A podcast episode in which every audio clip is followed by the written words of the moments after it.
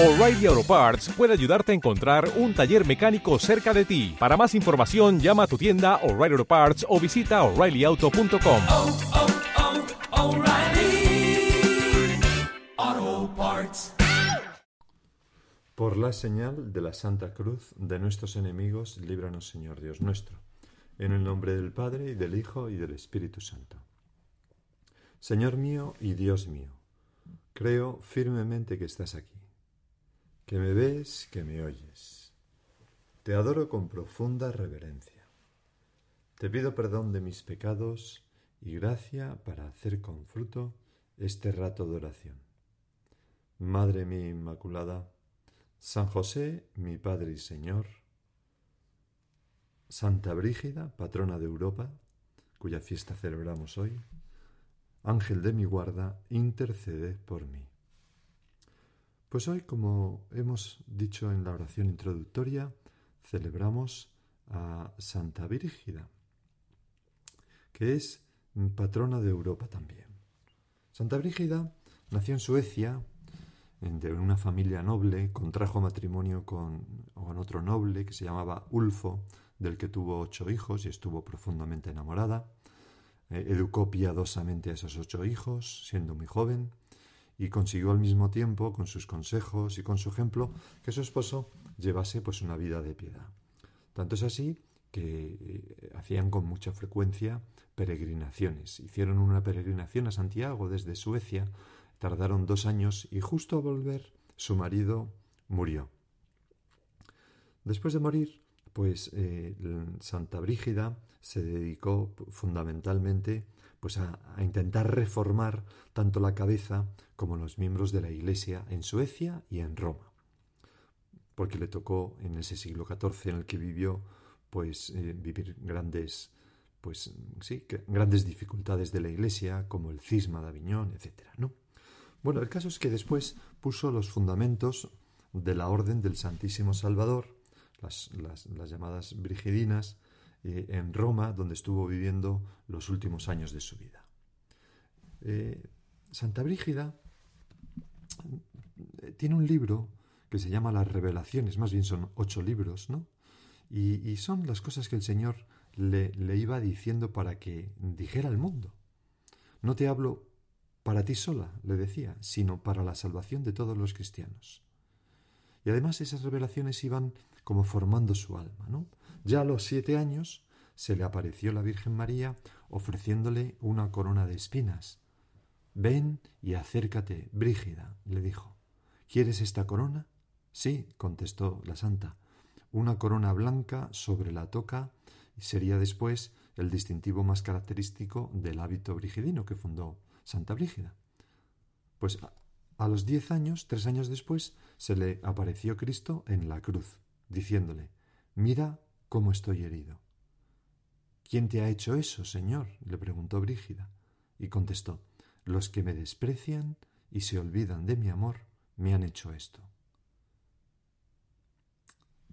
Todo esto hizo que, que, Santa Brígida tuvo, tuviera una profunda devoción a Cristo crucificado, que siempre, siempre le acompañó toda su vida.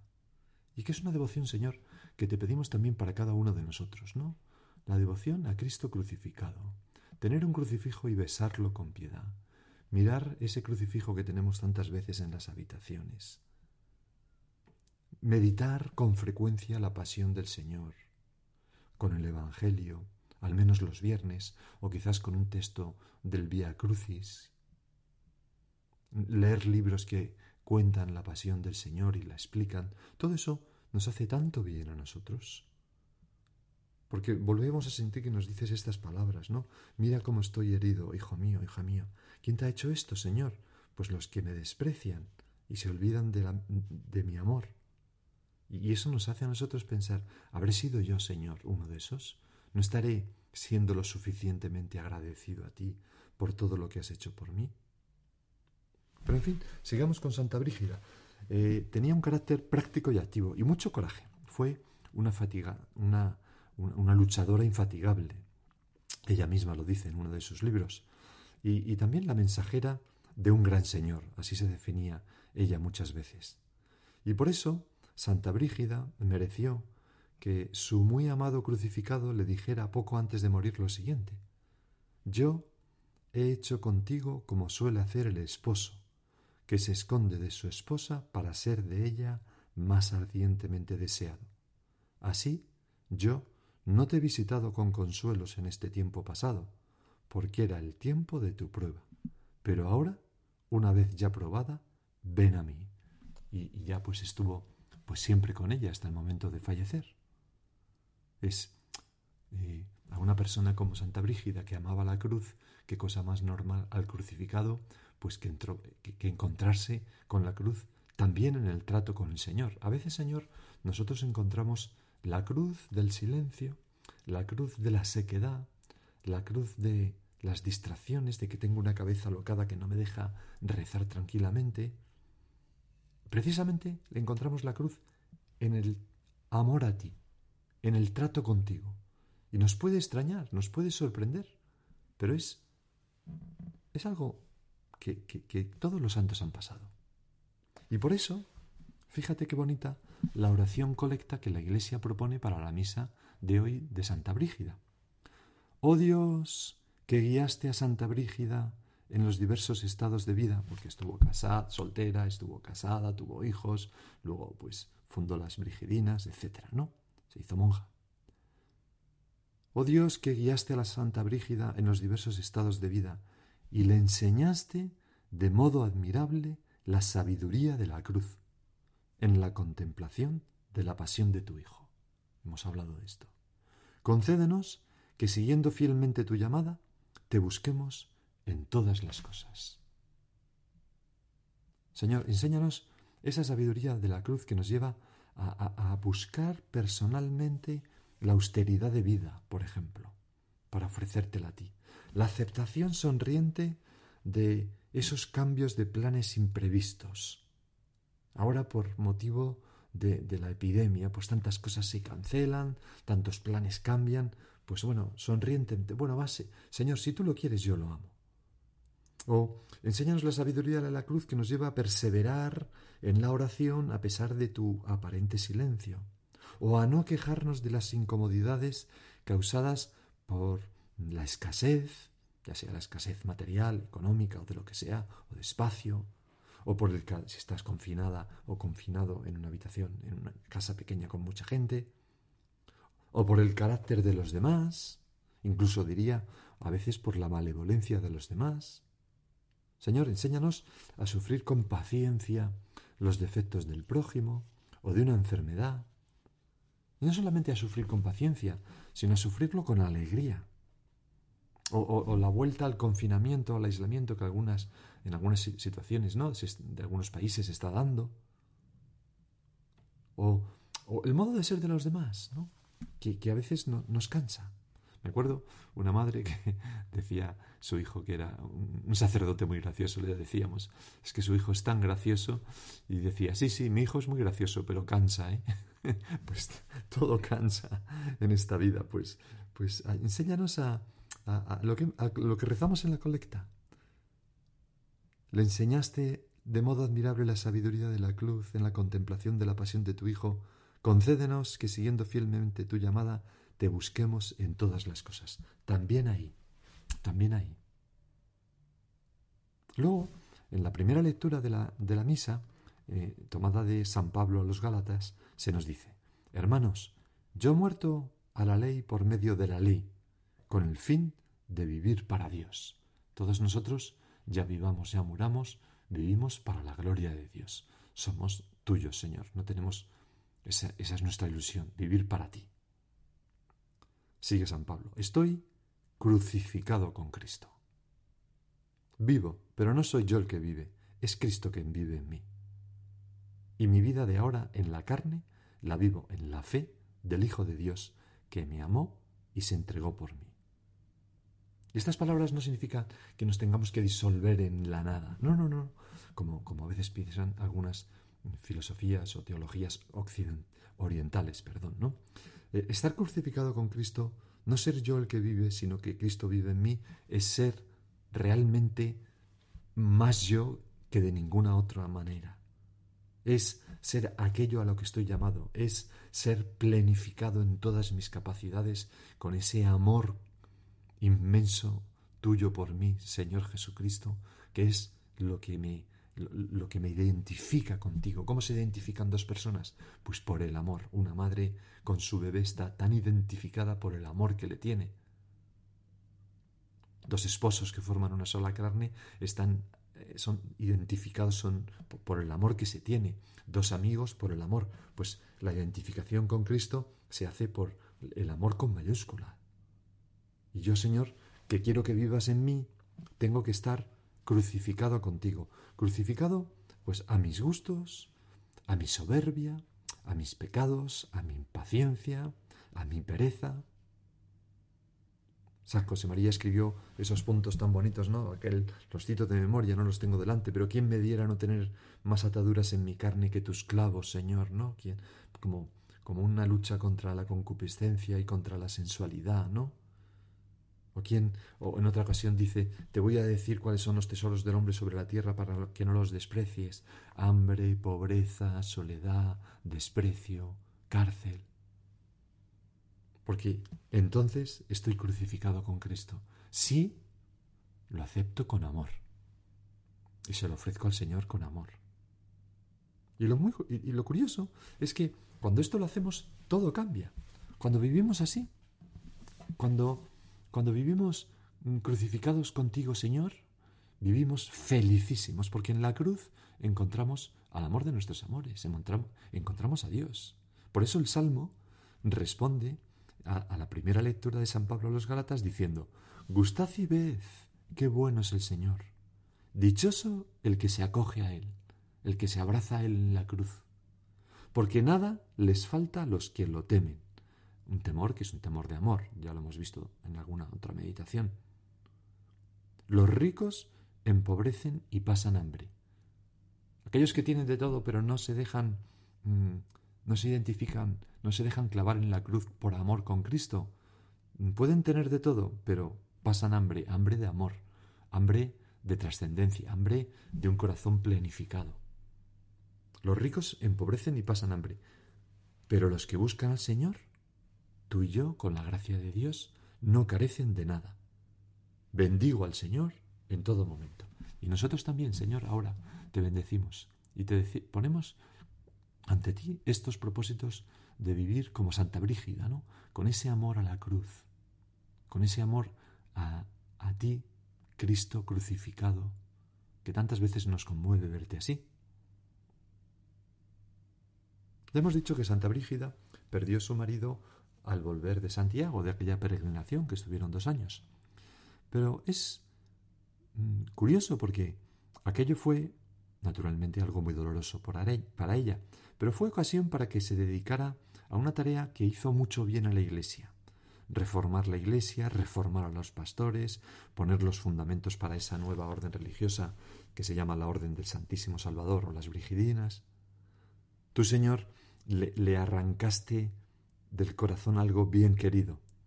Más, más, que arrancarle a su marido, lo que hiciste fue enviarlo al cielo por delante suya, como dice eh, José Fernando Rey ¿no? en una de sus meditaciones. Pero, pero lo hiciste para que diera más fruto. Y es precisamente lo que nos dice el Evangelio de hoy. ¿Os dais cuenta de, de, de la maravillosa unidad que tienen las lecturas, el salmo, la oración colecta, toda la misa eh, gira en torno a algo siempre, ¿no? Que hemos de saber descubrir y hemos de saber meter nuestra vida ahí. Porque el Evangelio de hoy dice, en aquel tiempo dijo Jesús a sus discípulos, yo soy la verdadera vid y mi Padre es el labrador. Es decir, Dios Padre es quien obra en nosotros. Dios Padre es, es quien mm, organiza las cosas que nos hacen santos. Y sigue diciendo el Señor, a todo sarmiento que no da fruto, el sarmiento somos tú y yo, que estamos unidos a la vid que es Cristo, estamos con Cristo crucificados, como decía Santa Brígida, como pedíamos en la colecta, a todo sarmiento que no da fruto en mí, lo arranca, quizás porque no tenemos ese amor a la cruz. Y a todo el que da fruto, lo poda para que dé más fruto. Dios que es el que nos santifica y el que hace la Iglesia, nos poda, nos corta. Pero para que demos más fruto, nos arranca cosas que pensábamos que eran necesarias o incluso imprescindibles. Una persona amada. Ulfo, el marido de Santa Brígida. O quizás nos arranca la tranquilidad económica. O quizás nos arranca la facilidad de movimientos. O los planes previstos. O mm, la concordia familiar. O qué sé yo. Pero lo hace para que demos más fruto, como Santa Brígida. Aunque el sarmiento sangre, se reconcentra en sí y da racimos más hermosos de uvas dulces y pulposas. Si estamos unidos a ti, Señor, naturalmente, si todas esas podas y todas esas contradicciones mm, las, las llevamos con una mirada de amor, aunque a veces derramemos alguna lágrima dirigida a ti. Por eso el Evangelio sigue diciendo, como el sarmiento no puede dar fruto por sí si no permanece en la vid, así tampoco vosotros si no permanecéis en mí. Yo soy la vid, vosotros los sarmientos. El que permanece en mí y yo en él, ese da fruto abundante, porque sin mí no podéis hacer nada. No podemos hacer nada de nada, Señor. Absolutamente nada. Sin esa unión habitual contigo que debe durar 24 horas al día. Me acuerdo de una anécdota que cuenta don Julián Herranz, un cardenal de la Iglesia, que escribe una especie de memorias que se llaman eh, En el camino a Jericó. Un libro estupendo. Entonces ahí escribe lo siguiente. Es una anécdota muy, muy, muy gráfica de San José María. Decía, me parece recordar que fue el arzobispo de Reims, Monseñor François Marty, después cardenal arzobispo de París y presidente de la Conferencia Episcopal Francesa, el que dijo, repitiendo un concepto expuesto frecuentemente en el aula conciliar, porque esto que está contando era durante, eh, durante uno de esos días en torno al Vaticano II, que estaban pues almorzando junto con San José María en la casa central del Opus Dei. Pues me parece que fue François Martí el que dijo que a los laicos corresponde la función de animar cristianamente las estructuras del orden temporal del mundo. Así transformarán el mundo tal, tal. Algo que repitió el, Concilio Vaticano II y que está metido también pues, en la entraña del Opus Dei. Y entonces San José María intervino sonriendo y le dijo, sí, pero si tienen alma contemplativa, excelencia, porque si no, no transformarán nada. Más bien serán ellos los que se transformen y en lugar de cristianizar el mundo, se mundanizarán los cristianos. Es lo que, lo que hemos leído en el Evangelio. Yo, yo soy la vid, vosotros los sarmientos. El que permanece en mí y yo en él, ese da fruto abundante, porque sin mí no podéis hacer nada.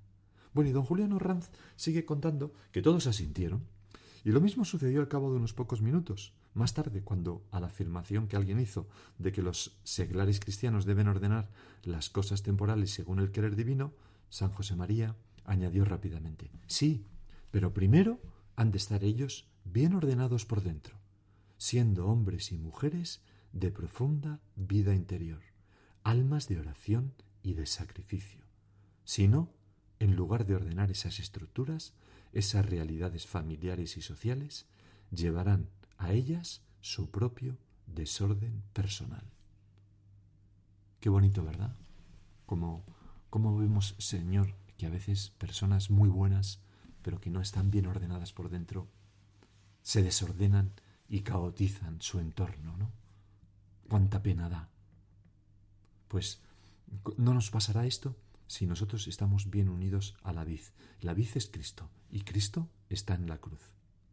Vamos a repetir la oración colecta. Oh Dios, que guiaste a Santa Brígida en los diversos estados de vida y le enseñaste de modo admirable la sabiduría de la cruz que te pedimos para nosotros, Señor, en la contemplación de la pasión de tu Hijo. Concédenos que siguiendo fielmente tu llamada, te busquemos en todas las cosas. Nosotros, Señor, nos ordenamos interiormente contemplándote en tu pasión, amando el crucifijo, poniéndonos junto a ti aceptando la cruz con una sonrisa. Así tendremos un alma contemplativa, así tendremos, seremos hombres y mujeres de profunda vida interior, de oración y de sacrificio, porque no se puede ser una persona de oración sin orar con los sentidos, sin ser también una persona de sacrificio. Lo vemos muy claro en nuestra Madre la Virgen.